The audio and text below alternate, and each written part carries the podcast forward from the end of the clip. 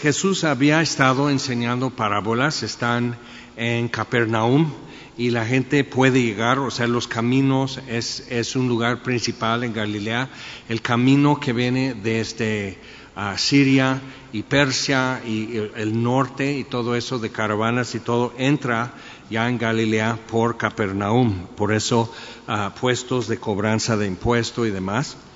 Y este entonces era un buen lugar para, para que la gente pudiera llegar. Había espacios, obviamente la playa es por, por ese lado es donde puedes eh, llegar con un barco sobre la playa.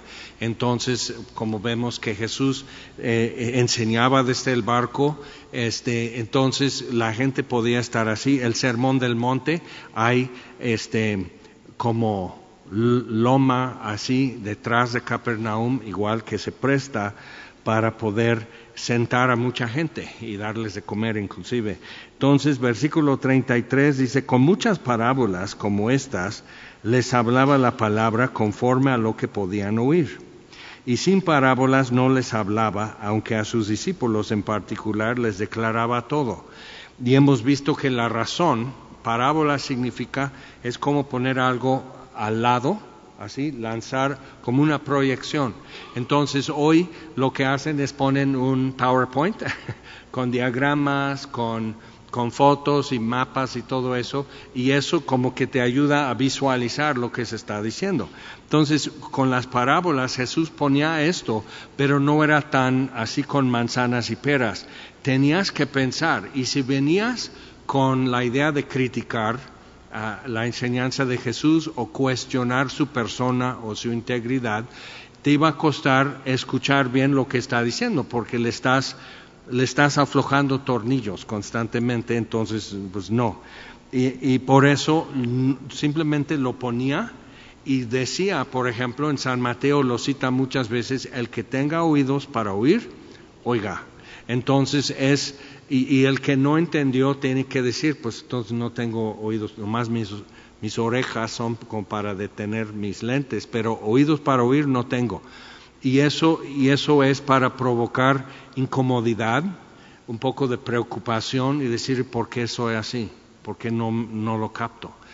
Y, este, y normalmente el ser humano típicamente es, si no lo entiendo, es tu culpa.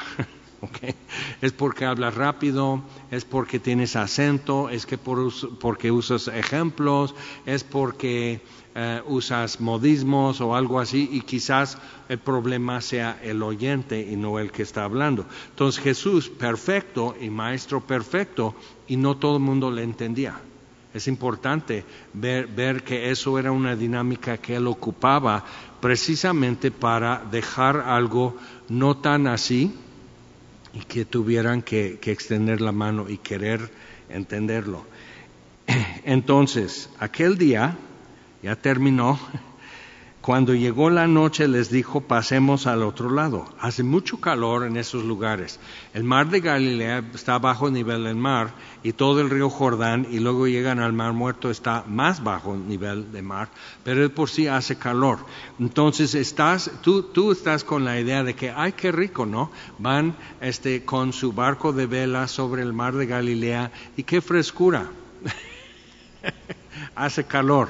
Y, eh, o sea, estás, o sea, con, con presión barométrica y todo eso. Entonces van de noche. Y algo que pasa, como es una barranca así, desde donde, donde nace el río Jordán y van llegando arroyos y todo eso, y, y, el mar de Galilea y todo eso, bajan vientos como torbellinos, vienen bajando en las barrancas y, sobre el agua, como, como sucede en, algo plano, sobre mar o sobre llanuras, se hace muy tormentoso. Entonces, despidiendo la multitud, le tomaron como estaba en la barca y había con él también otras barcas. Pero se levantó una gran tempestad de viento y echaban las olas en la barca de tal manera que ya se anegaba. Entonces, o, sea, tienes que estar pensando, o sea, no es tanto la lluvia llenando el, barco, sino que el, viento. Entonces, tienes que pensar cómo, si, si, no has vivido junto a lagos grandes o el mar, cómo el viento empuja el agua así y literal va a... O sea, uno es el movimiento natural del agua, haciendo así porque la ondulación del agua hace un círculo y cuando llega de bajo profundidad es cuando la ola hace esto, ¿okay? porque es un círculo, va rodando hacia la playa. Y entonces, pero en, en mar abierto simplemente hay ondulación y el viento tan recio corriendo encima de eso empieza a encrespar el agua, como el clásico himno maestro se encrespan las aguas. Entonces, precisamente, o sea, es como ir barriendo el agua así y se levantan olas. Y eso es muy diferente a, lo que es simplemente estar en mar. Y además aquí es un lago. Entonces, este, se levantó una gran tempestad de viento y echaba las olas en la barca de tal manera que ya se anegaba. Y él estaba en la popa durmiendo sobre un cabezal y le despertaron y le dijeron, clásica pregunta de todo cristiano, maestro, ¿no tienes cuidado que perecemos? Ahora, ¿qué había dicho en versículo 35? Pasemos al otro lado. Tenemos que cruzar esto. Pero se está llenando de agua el barco, entonces, ¿qué vamos a hacer? Pues a lo mejor el barco va a ir bajo el agua y nosotros con el agua hasta el cuello y vamos a tener que, pero tenemos que pasar al otro lado. Y nos conviene muchas veces poder decir, Jesús dice que para allá, entonces hay que llegar. Y Él sabe cómo se va a hacer eso. Y Él tan dormido que, o sea, piensa, el viento está barriendo el agua y las olas caen en el barco. Él está en la popa, entonces el viento va empujando la barca así, ¿ok? Y entonces Él está en la popa que es la parte de atrás. Entonces las olas están cayendo sobre él más. Y creo que tienes que detenerte a decir, como si él no supiera, está bien dormido, pero las olas están cayendo sobre él. Ahora, no es agua fría, pero tampoco es muy cómodo que te estén echando cubiertas de agua, ¿ok? De acuerdo, aunque sea, sea tibia. Entonces, pero viendo, viendo esto, le despiertan, no tienes cuidado que perecemos, y más le estaba afectando a él que se anegaba el barco. El, el, efecto de hacer eso, pero como, como cuando tú vas tratando con el timón, alguien junto a Jesús está con el timón o dos manejándolo que, que no se voltee el barco. O sea, tienen que, ver cómo le hacen y, y, la vela del barco va a hacer esto. Está con mastil y luego un palo así y el, eso va a este lado y entonces todos tienen que agacharse y, así porque cruza y cuando está así muchas veces lo que van a hacer es bajar la vela y que, y que no empuje tan recio, tan rápidamente el barco.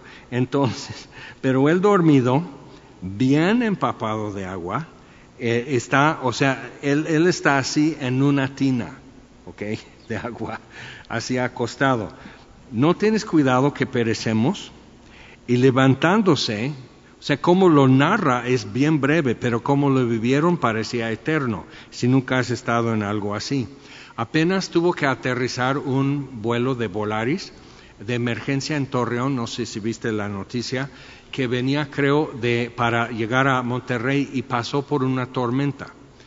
Y este algo que he visto en, México es que nos tocó algo así hace muchos años, que no te dan permiso a cambiar de ruta, o sea, nomás a hacer esto y quizá o subir de altitud o algo, o evitar este problema. Entonces hay relámpagos y fuerte granizo, de manera que estrelló la parabrisa del, del avión. Y a la altitud que van, o sea, no, o sea, va a causar problemas de presión y demás. Entonces, imagina, y dañó, o sea, lo que es la nariz del avión, hay mucha cuestión de radar y todo en eso. Entonces, el granizo estaba destruyendo eso del avión. Entonces están con toda la turbulencia que me encanta, ya sabes, y relámpagos y granizo. Ahora, eso que nos ha tocado aquí, con tormenta así que viene y ves así como vienen las nubes y, el viento se levanta. Cuando hicimos la primera parte del auditorio y el anexo no estaba, literal, la lluvia llegaba hasta aquí porque venía horizontal. y luego venía granizo y parecía que albañiles están paleando grava ah, y tirando la grava así. Y estamos, y pues tuvimos que suspender y pues no va a haber transmisión y alguien manda mensaje.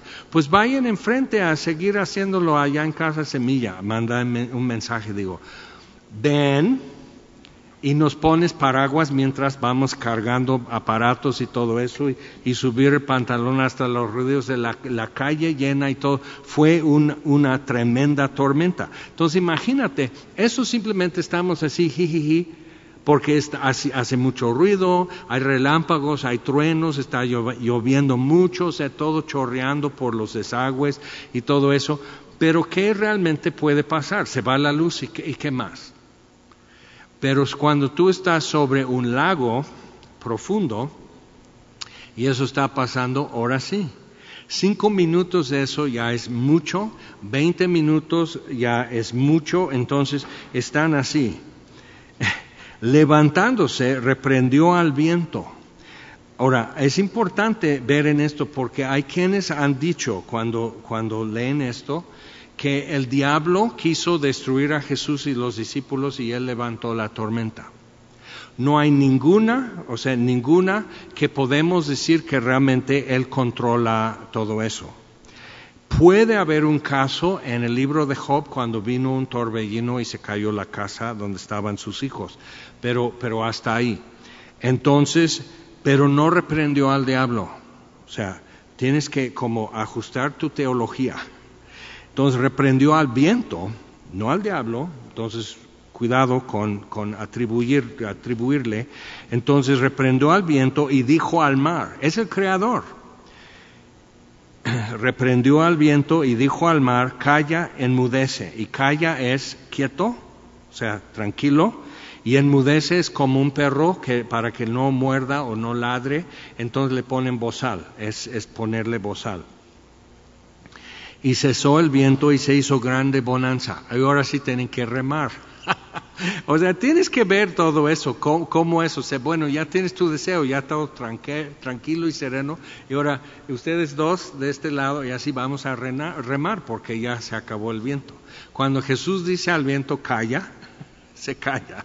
Entonces, y les dijo, o sea, imagínate, están así, están escurridos, están pálidos, no han estado respirando bien, con el viento y el ruido de todo eso están roncos por gritar instrucciones y así, y alguien, o sea, alguien dejó probablemente marcas de sus uñas en los brazos de Jesús despertándole, o sea, cuando estás paniqueado, entonces, ¿por qué estáis así amedrentado? ¿Cómo no tenéis fe? Y, y o sea, imagínate ellos, porque somos hombres muy ordinarios. Somos comunes y corrientes. O sea, ¿en base a qué iba yo a tener fe? Pero entonces lo que vemos es un hombre sin pecado. Entonces no, no siente el universo con hostilidad. Es importante ver eso. Adán y Eva pecaron y al instante lo primero que sintieron no fue triunfo, ni éxtasis, ni, ni paz, ni gozo, sino miedo y necesidad de taparse y de esconderse, y, o sea, que el universo ya es hostil. Entonces, importante para nosotros, somos caídos y el universo para nosotros sigue siendo hostil. Y de momento, de momento y por un momento, a veces Dios abre una cortina y nos deja ver cómo habría sido, en parte, el universo con nosotros. Vemos una puesta del sol, vemos como las nubes, vemos este, una noche muy despejada y ves las estrellas y, o, algo así, o simplemente estás con un bebé y se ríe en tus brazos. También, eso es parte. O sea, que de simplemente decir, y en un momento, o sea, plenitud de paz, totalmente sereno, sintiéndote en tu lugar y que todo está en su lugar y todo está caminando correcto. Entonces hay momentos, pero también hay momentos que toda la hostilidad, o sea, todo el caos en potencial que el universo tiene, un volcán, un terremoto, un huracán, un piquete de alacrán, inclusive. O sea, que, ah, o sea, el universo no está de acuerdo conmigo y no me reconoce como imagen de Dios. Entonces es importante ver eso y los discípulos pues son de este lado como nosotros, que no es, o sea, lo más normal es sentir miedo. Y, este, yo por eso cuando oramos por los bebés que, vamos a presentar un bebé y todo, yo no lo abrazo. ¿Por qué? Terror y crimen. Entonces, así simplemente, así como mamá y papá, el niño a veces está dormido y si no está dormido es así. ¿Y quién es usted? Entonces, orar rápido y bye, porque, o sea, ya va, o sea, pánico por mí. y yo no soy un, una tormenta en el mar. Entonces, pero viendo eso, o sea, eso es normal para el ser humano, es sentirse incómodo y tener miedo y angustia. Esas esos son las emociones normales para el ser humano por el pecado. Y es difícil imaginarnos, porque por ratos solamente es que no existe miedo, el perfecto amor echa fuera el temor, que hay perfecta paz, que Él guarda, pero Adán y Eva no tenían necesidad que la paz de Dios guardara su mente y su corazón, porque no había amenaza. Entonces piensa en todo eso, porque decimos, sí, pues no tuvieron fe. Ah, entonces como tarea tienes que escribir eh, así cien veces en una hoja, así, y, no voy a tener miedo, voy a tener fe. No voy a tener miedo, voy a tener fe. A ver si te funciona. O sea, porque el reflejo natural del ser humano es inseguridad, incertidumbre, miedo, angustia. Eso es nuestro reflejo normal. Entonces, ¿por qué estáis así amedrentados? ¿Cómo no tenéis fe? Entonces temieron con gran temor. Pero ahora, ¿qué les dio miedo ahora? Dice, y se decían el uno al otro, ¿quién es este que aun el viento y el mar le obedecen? Ahora, ¿por qué Jesús dice tenemos que ir ya? Entonces están atravesando y están un rato eh, fuera de Gadara, un pueblo al otro lado, y este y luego regresan a Capernaum y algo está sucediendo cuando regresan a Capernaum, pero el como que la cómo coincidir con estas cosas es importante, como, Jesús supo a qué horas ya despedir la multitud y vámonos. ¿Y por qué? Porque va a haber una tormenta. Ahora, es, tan repentino que, que, puedes estar con el cielo despejado como en el puerto de Veracruz y viene norte y de repente el viento cambia, la temperatura empieza a bajar este, y el cielo se, como que se se pone un poco como gris. No, no, hay, no tiene que haber nubes, pero viene norte.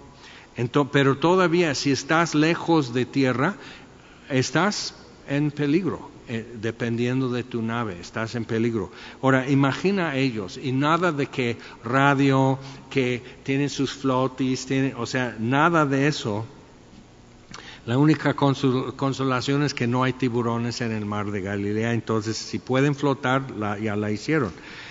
Pero en tiempos modernos todavía esto sucede y si un pescador está así y ni siquiera lejos de tierra, puede ser que no llegue.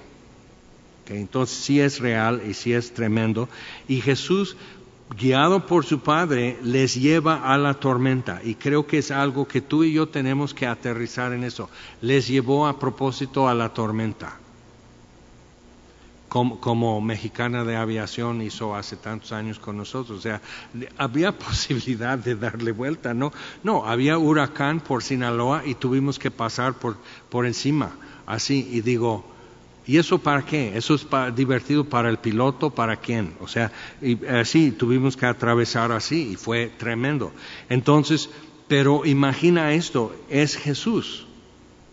Les llevó a propósito a la tormenta. Y han visto sanidades, ¿te acuerdas capítulo 2, el paralítico y lo bajaron por el techo? Entonces ya están viendo que Jesús hace las cosas de otro modo Jesús tiene su propia lista de, quehaceres y pendientes. Jesús recibe dirección, instrucciones para, para qué hacer y cómo hacer y hasta qué decir de su Padre, no de la gente alrededor. Entonces ellos ya están aprendiendo esto. Pero cuando llegan al otro lado, esa, esa zona al, sureste del mar de Galilea e, era, se, llamaba Decápolis. Y lo que los romanos hicieron cuando tomaron control del territorio, pusieron 10 ciudades, entonces son modelo, o sea, son cada ciudad es como mini Roma, con su coliseo, con sus baños de vapor, con su mercado, o sea, pero todo hecho como si fuera Roma. Y trajeron a vivir gente ahí greco-romana, o sea, no de Palestina, no de alrededor, porque necesitaban como, como una barrera cultural, política, contra Persia.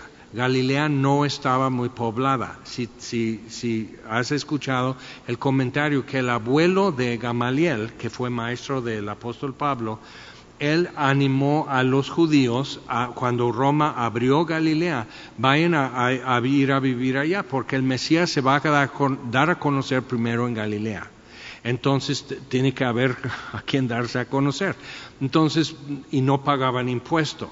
Cuando Jesús, cuando Jesús iba a nacer y José María y María llegan a Belén, era porque ya en el nuevo censo ahora sí van a pagar impuestos. Entonces, eh, Roma, Roma, es la original burocracia. Entonces, eh, están en eso y entre esa parte de Galilea era todo lo que era territorio de antes de las tribus de Israel. Pero de este lado del mar de Galilea, no. ¿ok? Entonces Roma trae y pone diez ciudades, Decápolis, por eso. Y una era Gadara. Otra, es interesante, era Magdala. Entonces, María Magdalena, Magdalena no es un nombre, es como decir toledano o madrileña o algo así, es de donde eres. Entonces, esos lugares así es, estaban por, ahí y, este, y entonces sale el, el famoso Gadareno. Vinieron, capítulo 5, vinieron al otro lado del mar, a la región de los Gadarenos el, ahora para nosotros sinónimo gadareno con un loco endemoniado. ¿okay? Pero muchos de los gadarenos eran personas muy decentes. Y cuando salió él de la barca, enseguida vino a su encuentro de los sepulcros un hombre con un espíritu inmundo, que tenía su morada en los sepulcros, no es el panteón. El panteón sería donde ya sepultan o entierran el osuario es una caja pequeña con los huesos. Entonces, cuando Lázaro está sepultado, cuando Jesús fue sepultado, es una cueva y, cierran y tapan eso. En un año regresan ya por los huesos. Ya está descompuesto todo. Dejan hoyos arriba y ventilación y entran y salen moscas y todo divertido. Pero entonces este hombre vivía entre los sepulcros, no en el panteón, no donde enterraban los huesos secos. Entonces vivía realmente entre el olor de muertos. ¿okay? Terrible. Y con, o sea, Baal Zebú es señor de las moscas, entonces, y era literal una deidad, un dios que, que servían en esa región antes. Entonces, el Gadareno, poseído por demonios, está siguiendo la tradición, no de la gente que ya vivía ahí, sino de los de antes. Y tenemos que tomar en cuenta eso cuando el culto de muerte que existía en México antes que llegaran los españoles, pues tiene sus espíritus inmundos que promueven y son celosos, y, y si vives en lugares donde eso dominaba, eh, tienes que estar consciente de, de, los efectos y la influencia que eso tiene en las poblaciones y así en muchas cosas también. Pero entonces ima, imagina eso, o sea, él viviendo en los sepulcros y nadie podía atarle ni aun con cadenas. Entonces tenían que venir y mantenerlo lejos y, y ahuyentarlo y apedrearlo mientras metían el, el difunto en una cueva cerraban con la piedra y un, o sea, y asegurándolo porque este Entonces, o sea, ve esto. Entonces, por su seguridad, digamos, atarlo.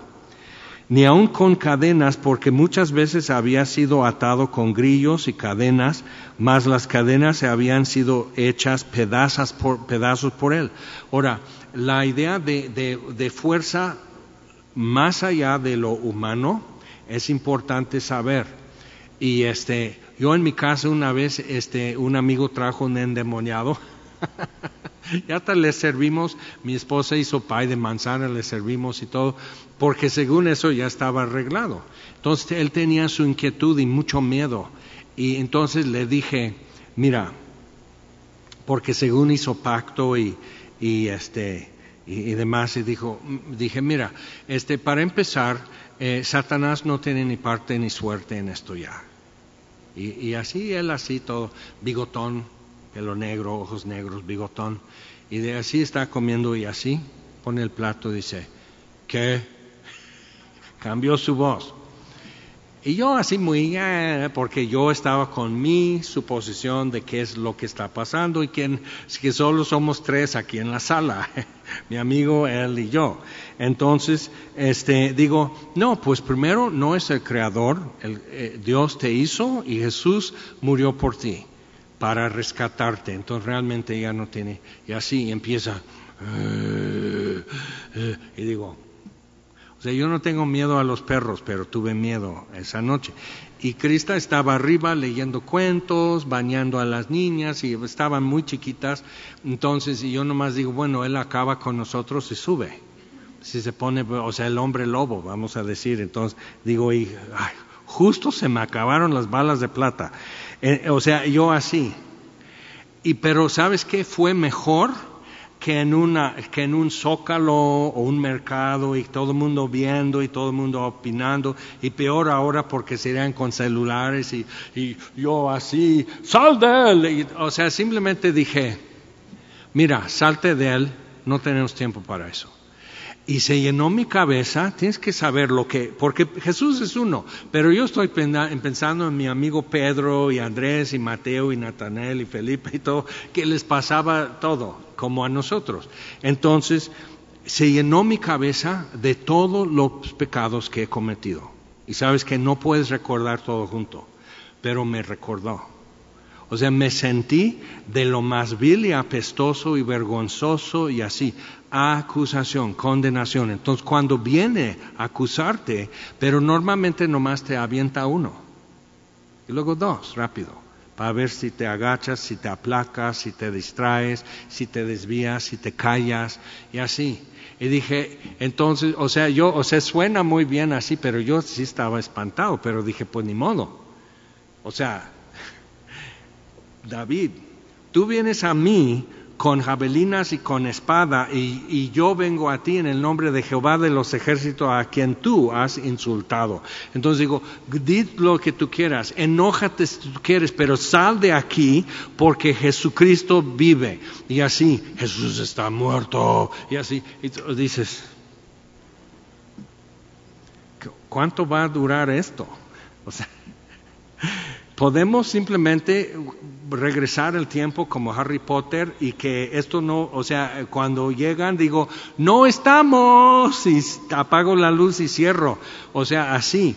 Y estuvimos como tres horas con eso porque ya se aplacó, empezamos a hablar y otra vez empezó, y otra vez reprender y salte de aquí esto y no tienes ni parte ni suerte, Jesucristo vive, es el Señor y lo sabes, así es que agáchate y salte de aquí.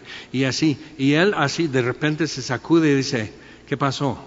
Sí, dice, así pasa, mis hermanos, mis hermanos se espantan, mi familia se espanta, porque yo no sé qué es lo que he hecho, o sea, el hombre loco, qué es lo que dije, qué es lo que hice y todo, y así, y yo, y suena muy emocionante, pero ¿sabes qué? Lo, que es espléndido, lo que es magnífico, lo que es lindo y dulce es estar aquí con nuestras Biblias abiertas, los corazones atentos y escuchando la palabra de Dios. Y no tratando con alguien que es un adversario eterno y que nunca se va a cambiar y nunca va a humillarse bien ante Dios.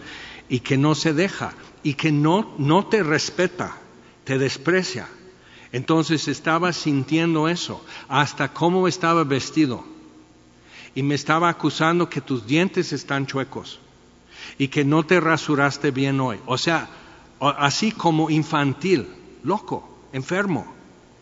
Tienes que saber eso. Entonces, ¿cuánto cuando tú simplemente vas caminando, eh, te están bombardeando? Y, hazte cuenta con, esos como fomis de, que usan en albercas, haciendo eso, todo el tiempo. Y de repente, pásame, un palo, ¡Ah! así. Y estás tratando de, vas manejando y llevando a tus hijos de la escuela a la casa, estás con eso, estás en el súper, estás así, paz, paz, paz, todo el tiempo. Pero como estamos acostumbrados, no hacemos mucho caso. Pero entonces, ¿por qué ahora jóvenes? Porque ven, lo ven en TikTok y todo, ya se están cortando están haciendo caso. Suicidio, depresión, violencia en familia. Es importante ver eso. Entonces, Jesús como si nada. Yo sí dije, órale, eso va a ser para uno para la, historia, ¿no? O de que, no, pues aquella vez que, y por fin nos hincamos, dije, vamos a hincarnos y tú vas a clamar a Dios. Entonces así, dame tu mano. Y entonces tomo su mano y me aprieta así. Y me está mirando así, o sea, es de mi vuelo, bigotón. Y digo, ah, ya basta, o sea, de plano, ya estaba cansado y ya estaba, o sea, digo, casi así con groserías le quise sacar como perro que, que nomás no entiende. Pero sí tienes que entender, no te puede hacer nada tiene que hacer caso al nombre de Jesús, porque Él vive, porque el Señor de señores y Él es el dueño de la creación, lo hizo y lo compró. Entonces doblemente Él es Señor de todo. Y no duerme. Duerme un rato en un cabezal, nomás para el susto para los discípulos, para el bien de su alma, y que pudieran crecer y aprender algo. Pero realmente el que guarda a Israel no duerme ni dormita Nadie le puede sacar de su lugar, nadie le puede distraer, nadie le puede cargar la boca si él quiere decir calla, enmudece, la tormenta va a calmarse. Entonces, o sea, tienes que armarte de eso y tienes que estudiar tu Biblia. No, pues para cuando yo encuentre un demonio. No, es para cuando te encuentre a ti. No, pero en serio, simplemente tienes que, estar así pensando, pues sí, de vez en cuando. Si lees en Hechos cuando la muchacha con espíritu de adivinación en Filipos, les seguía diciendo, estos hombres son siervos del Dios Altísimo, que era verdad. Pero ella ganaba mucho dinero haciendo adivinación y era esclava. Entonces Pablo por fin ya molesto, reprende el espíritu y, sale de ella. Entonces ya sus dueños, en lugar de decir, ay, eres más interesante sin demonio que, con demonio. O sea, eh, no, sino enojados con Pablo porque era fuente de ganancia. Para ellos, ella no era una persona, sino un objeto, una herramienta para ganar dinero. Entonces, por eso los golpean y lo echan en la cárcel. ¿Qué sucede en la noche? En la noche, un terremoto y se abren las puertas de la cárcel. No te metas con Dios. ¿Okay? Entonces, todo eso está pasando. Y algo que tenemos que entender, que ves por todo el Antiguo Testamento, nunca sucede eso. Sucede a partir de los Evangelios y luego lo vemos otra vez en Hechos. Y sigue así. Históricamente para la iglesia han habido temporadas de que hay mucha manifestación de eso. Y normalmente lo que, lo que podemos ver que es como, como, como un atributo consistente en eso es que justo antes y durante un derramamiento de gracia, en la India, en China, África, México, antes y durante un derramamiento de gracia y que mucha gente va a llegar a conocimiento de Dios y a salvación, como en los evangelios, de repente hay mucha actividad de ese tipo. Entonces simplemente, pues ahí está el tip, abusados, ponte a las vivas, porque Dios está derramando gracia aquí en Morelos y yo creo en otros lados de México, pero aquí lo estamos viendo muy de cerca. Entonces, como que sí tenemos que estar con la idea de que de repente esto puede ser una persona que, que está rara, una persona que tiene una enfermedad nerviosa y por eso hace así. Okay. Pueden haber muchas cosas, pero tienes que pedir a Dios y estar caminando en el Espíritu y caminar en la luz y caminar en la verdad y andar en amor unos con otros y tenemos que darnos cuenta que de repente vamos a ver en un par de domingos Jesus Revolution, que es la historia de miles de nosotros. Y, o sea, yo me la pasé así, se me voló el techo. Y, le dije a, Yoshimi, el pastor allá en Mérida, estábamos viendo aquí a un lado y otro pastor, Sami, de este lado, y digo, mira, no se saquen de onda, pero a lo mejor me pongo un poco sentimental, porque si van a ver escenas, porque ya me dijeron y todo. Entonces, así un poco sentimental. Había, o sea, lloré prácticamente toda la película, de principio a fin. Inclusive ya cuando nomás están diciendo que quién manejó cámara, que quién luces y quién maquillaje, o sea, estoy llorando, llorando. Pero es por la historia, es que abrió toda una historia mucho más grande. Entonces hay una parte, ¿cuántos de ustedes ubican quién es Mike McIntosh, que ha venido aquí a predicar? Okay. Bueno, que Greg Laurie, que es el protagonista aquí, este, él llega entonces, pues ya como cristiano, y llega a un lugar como comunal o una casa comunal, y realmente lo que hacían es que era estudio bíblico diario y todos a trabajar y aprender a ser puntual, respetuoso, bañarse, porque eran locos. Estábamos muy, muy perdidos, muy perdidos. Y Dios nos sacó. Y yo venía ya en la cola de todo eso, pero Dios nos sacó y estábamos muy perdidos. Entonces, en la casa no lo menciona, creo, en la película, pero es, se llamaba Mansión Mesías. eran los 70 y hippies y todo eso, y tenían eh, casa Filadelfia porque amor fraternal y cada cosa. Y el que fue nuestro pastor mucho tiempo, él estaba como director de una de las casas y conocí mucha gente que, pasó por ahí y los discipuló y realmente se ve que los discipuló. O sea, vidas transformadas. Entonces, yo, yo así viendo algunas partes, pero lo que la película no va a mostrar es que podrías estar en un estudio bíblico y de repente alguien empieza a gritar en la calle, blasfemias, blasfemando a Dios, no nada más groserías, blasfemando a Dios y luego este va diciendo el nombre de cada uno que está en la casa. ¿Cómo lo puedes saber? Entonces un par de los muchachos en la casa tienen que salir y orar con él, reprender el demonio y luego regresar y seguir el estudio bíblico. ¿Ok? Eso es lo que estaba pasando en los 60 y los 70. Porque hubo un derramamiento increíble de gracia sobre toda una generación y fuimos transformados pero el diablo causa distracción, causa desviación, causa miedo, causa asombro falso con falsa, falsos señales, falsos milagros, hay de todo. Por eso tenemos que estar armados y preparados en la palabra de Dios, porque con eso ya no tan fácilmente te confunde, te distrae, te, te destantea, ¿ok? Seguimos con el Gadareno porque es uno de mis cuentos favoritos en la Biblia. Entonces, desmenuzaba las cadenas muchas veces y desmenuzados los grillos muchas veces nadie le podía dominar y siempre de día y noche andaba dando voces en los montes y en los sepulcros e hiriéndose con piedras. Entonces el autolesionarse, ¿captas? Eso ya es una epidemia autolesionarse.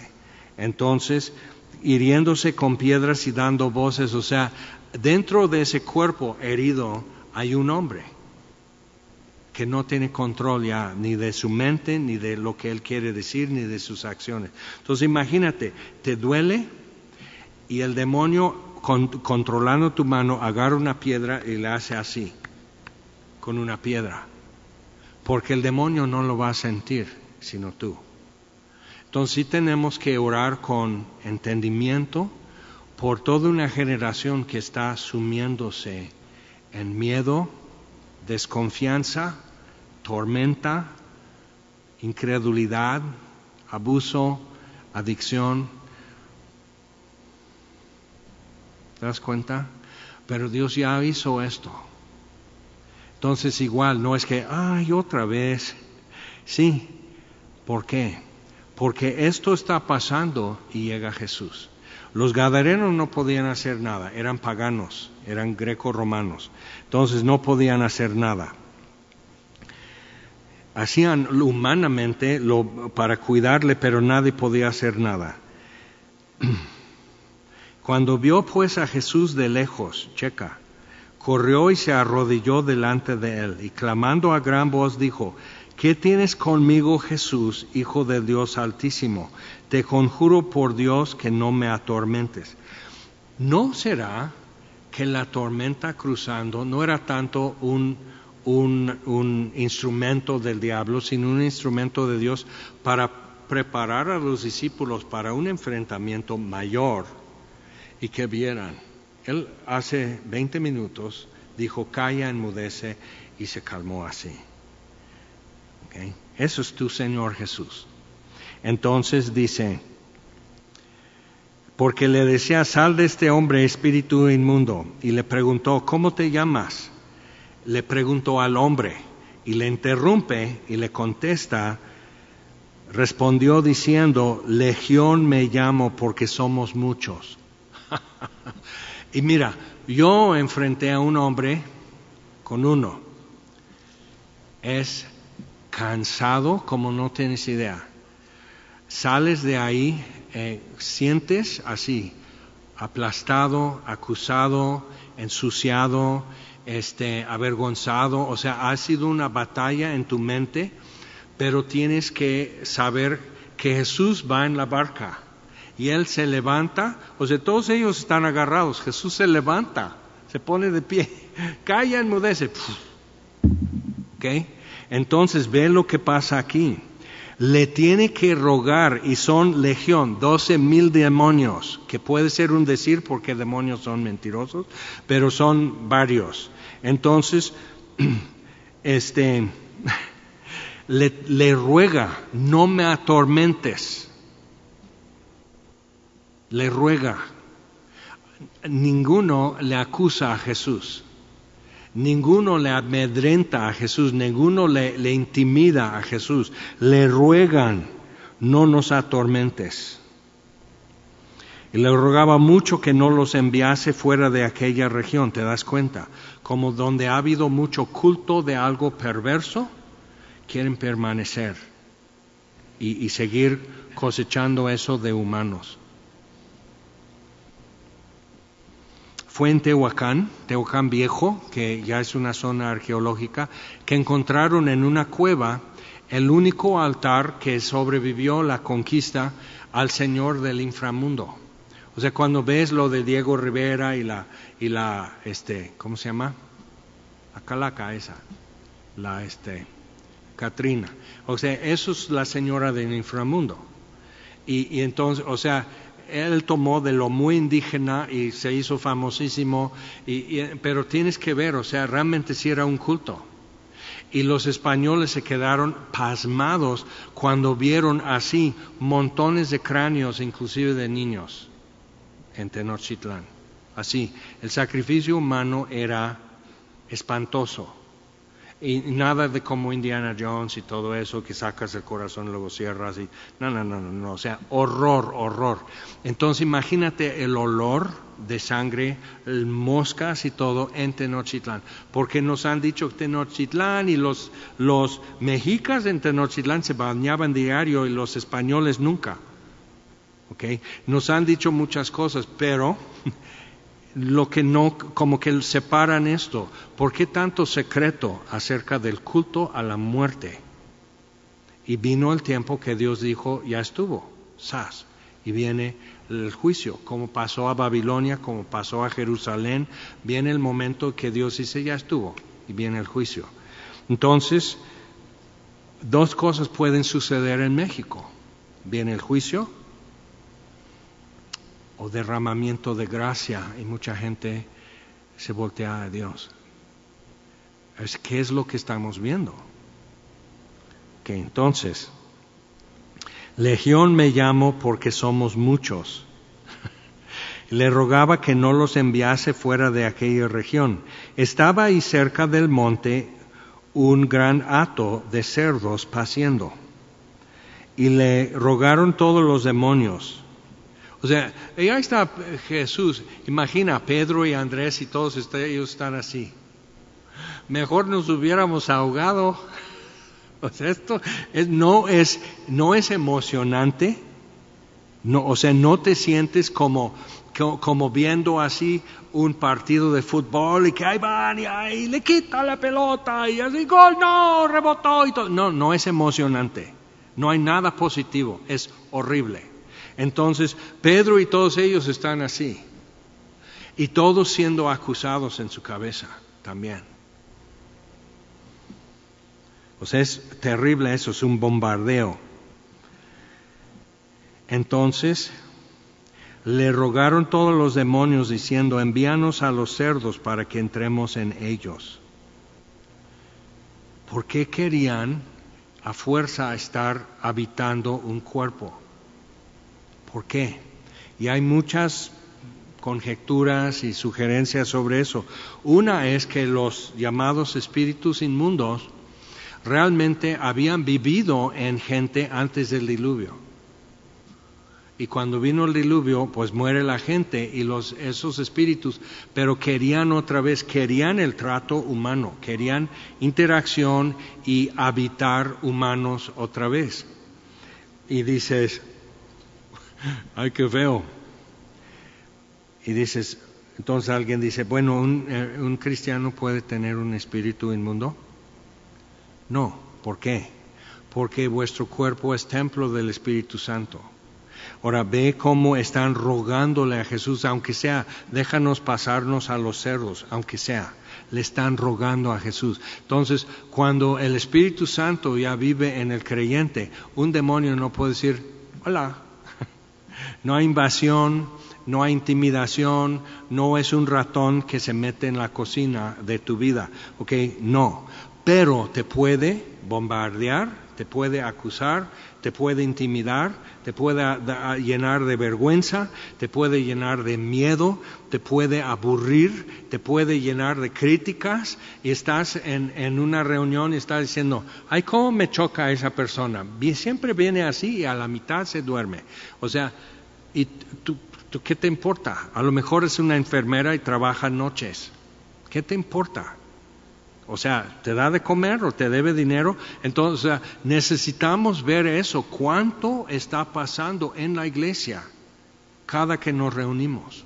Por eso tenemos grupos de oración, no solo por los demonios, sino realmente ayudando a la gente durante la reunión, a entender, a captar, a saber responder y mucho de eso pasa desapercibido, pero si no se hiciera, sí nos daríamos cuenta. Y por eso sucede aquí, porque aquí hay esos ese tipo de conflictos y acusaciones y dudas y miedo y, y, todo eso. ¿Por qué? Dice, ay no, pero mejor una iglesia que todo el mundo es feliz. ¿Sabes dónde existe eso? Donde no están leyendo su Biblia, donde no están evangelizando, donde no están orando por los jóvenes que se cortan y se quieren suicidar. O sea, ¿por qué? Porque esos ya están acostados, ya están tirados. Entonces es parte del, paquete. Si vas a andar con Jesús, te vas a atravesar una tormenta, llevar el susto de tu vida y luego aterrizando, ¿qué? Descansar, secar tu ropa en el sol, quitar esto, como ya un poco, poner tus sandalias sobre una piedra. No, esas sandalias ya las vas a regalar al gadareno. Vamos a seguir leyendo. Incómodo, imprevistos y Jesús como Señor. Eso es lo que queríamos, ¿no? Y luego Jesús les dio permiso. Tienes que ver eso, eso es Jesús. Jesús les dio permiso. Y saliendo aquellos espíritus inmundos, entraron en los cerdos, los cuales eran como dos mil. Y el hato se precipitó en el mar por un despeñadero, y en el mar se ahogaron. Entonces, precisamente si vas a Israel y vas del lado de, ese lado del, mar de Galilea, puedes ver dónde, es, porque normalmente es, es, como una cuenca así. Pero de en esa parte, y es un tramo nada más, es así. Entonces van corriendo.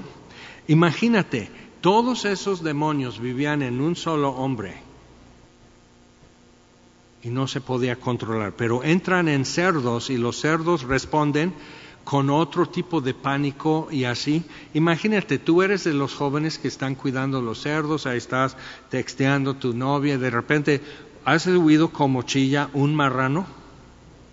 Has estado donde nosotros teníamos a veces varios marranos y les, ya les vas a llevar el alimento y todos empiezan a hacer ruido. Dos mil ¿Qué es eso? Y todos a correr así atrás. Están así, uno comiendo acá, uno viendo aquí, uno ya encontró un, champiñón y todos de repente y todos se voltean y con un solo sentido corren y corren y así. Y corren al lado tuyo. ¿Has estado junto a un marrano ya completo? entero y así. Ahora, los de ahora ya tienen otra crianza y sí crecen de esta altura y pasa junto a ti o sobre ti. Lo bueno es que no te mordió, pero vamos a decir que son así, dos mil. Aunque fueran gatos, dos mil gatos corriendo todos así, estarías, luego empiezas a estornudar, pero dos mil gatos, dos mil cerdos y el ruidero y el susto y estarías así y la, la presencia llena de odio, y de soberbia que va como una nube con ellos, odiando a los humanos abiertamente.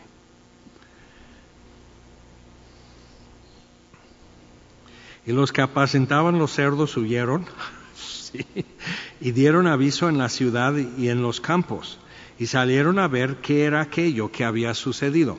Ahora, lo que hay que ver en eso es, por eso, eh, no eran judíos, eran de, es parte de Decápolis y son romanos.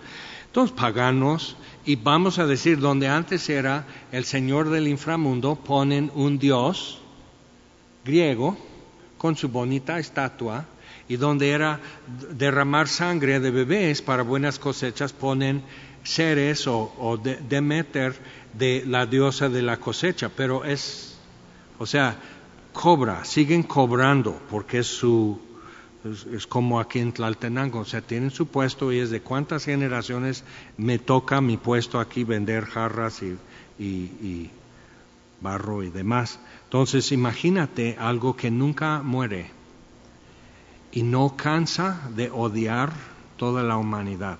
Entonces, o sea, y están mal, están enfermos de, de su odio y de su rebelión. Entonces,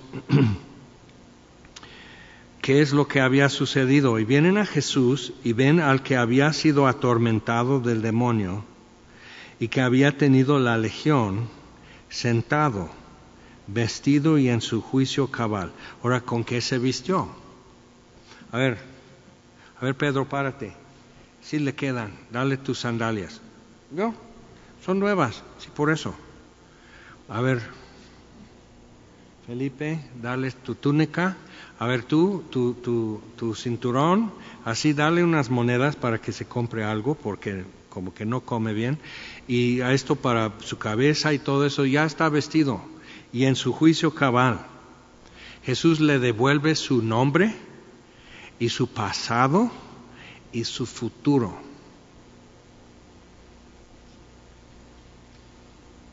Y lo hizo a mi generación y lo hará a esta generación de jóvenes ahora. Les va a devolver su futuro y su nombre y les va a quitar el miedo de confiar, el miedo de creer y la, y la, convicción de que nunca puedo saber si alguien me ama en verdad pero Jesús va a cambiar eso. Entonces, y les contaron los que lo habían visto cómo le había acontecido al que había tenido el demonio y lo de los cerdos. Y comenzaron a rogarle que se fuera de sus contornos. ¿Por qué? Porque el cacique de aquí ya se va a enojar, o sea, el diablo. Y al entrar en la barca, el que había estado endemoniado le rogaba que le dejase estar con él, natural. Y es el primer misionero en la Biblia. Mas Jesús no se lo permitió, sino que le dijo, vete a tu casa, aquí en Decápolis, en Gadara probablemente, vete a tu casa, a los tuyos, no van a poder negar que tú eres. ¿Te acuerdas cuando el que nació ciego y Jesús lo sanó y dicen, no, pues no es él? Dices, no, sí soy. Se confundieron porque la cara cambia cuando pueden ver. Entonces, este hombre, él, él va a estar bien, va a decir, doña, buenos días. Sí, aquí están las cicatrices de las piedras, de romper cadenas, ¿ok? Aquí está, deforme por piedras, aquí como un boxeador, aquí, aquí. O sea, todo esto quizás chimuelo. No van a poder negar su pasado y no van a poder olvidar quién le devolvió su futuro. Vete a tu casa y los tuyos y cuéntales cuán grandes cosas el Señor ha hecho contigo y cómo ha tenido misericordia de ti. Y se fue y comenzó a publicar en Decápolis, todas las diez ciudades, cuán grandes cosas había hecho Jesús con él, y todos se maravillaban. Entonces, ¿qué nos va a tocar en nuestros días? Vamos a orar. Señor, te damos gracias por la tormenta en la que tú nos metes y vas con nosotros para que veamos tu poder y tu autoridad. Y lo que espera en la playa a veces no es la calma y la serenidad, sino peor tormenta, pero está dentro de un hombre. Y así, mismo Jesús calla, enmudece y quedó libre. Y lo primero que hace es sentarse a los pies de Jesús. Entonces, Señor, eso estamos pidiendo como hemos pedido ya muchos años. Seguimos pidiendo, Señor, que tú hagas esto todo alrededor. Y lo has hecho y lo estamos viendo y ya se abrieron otras puertas más. Y te damos gracias, Señor, porque tú ves la multitud y no le das la espalda. Gracias te damos. Señor, envíanos y ve con nosotros, por favor. Amén. Señor, los bendiga.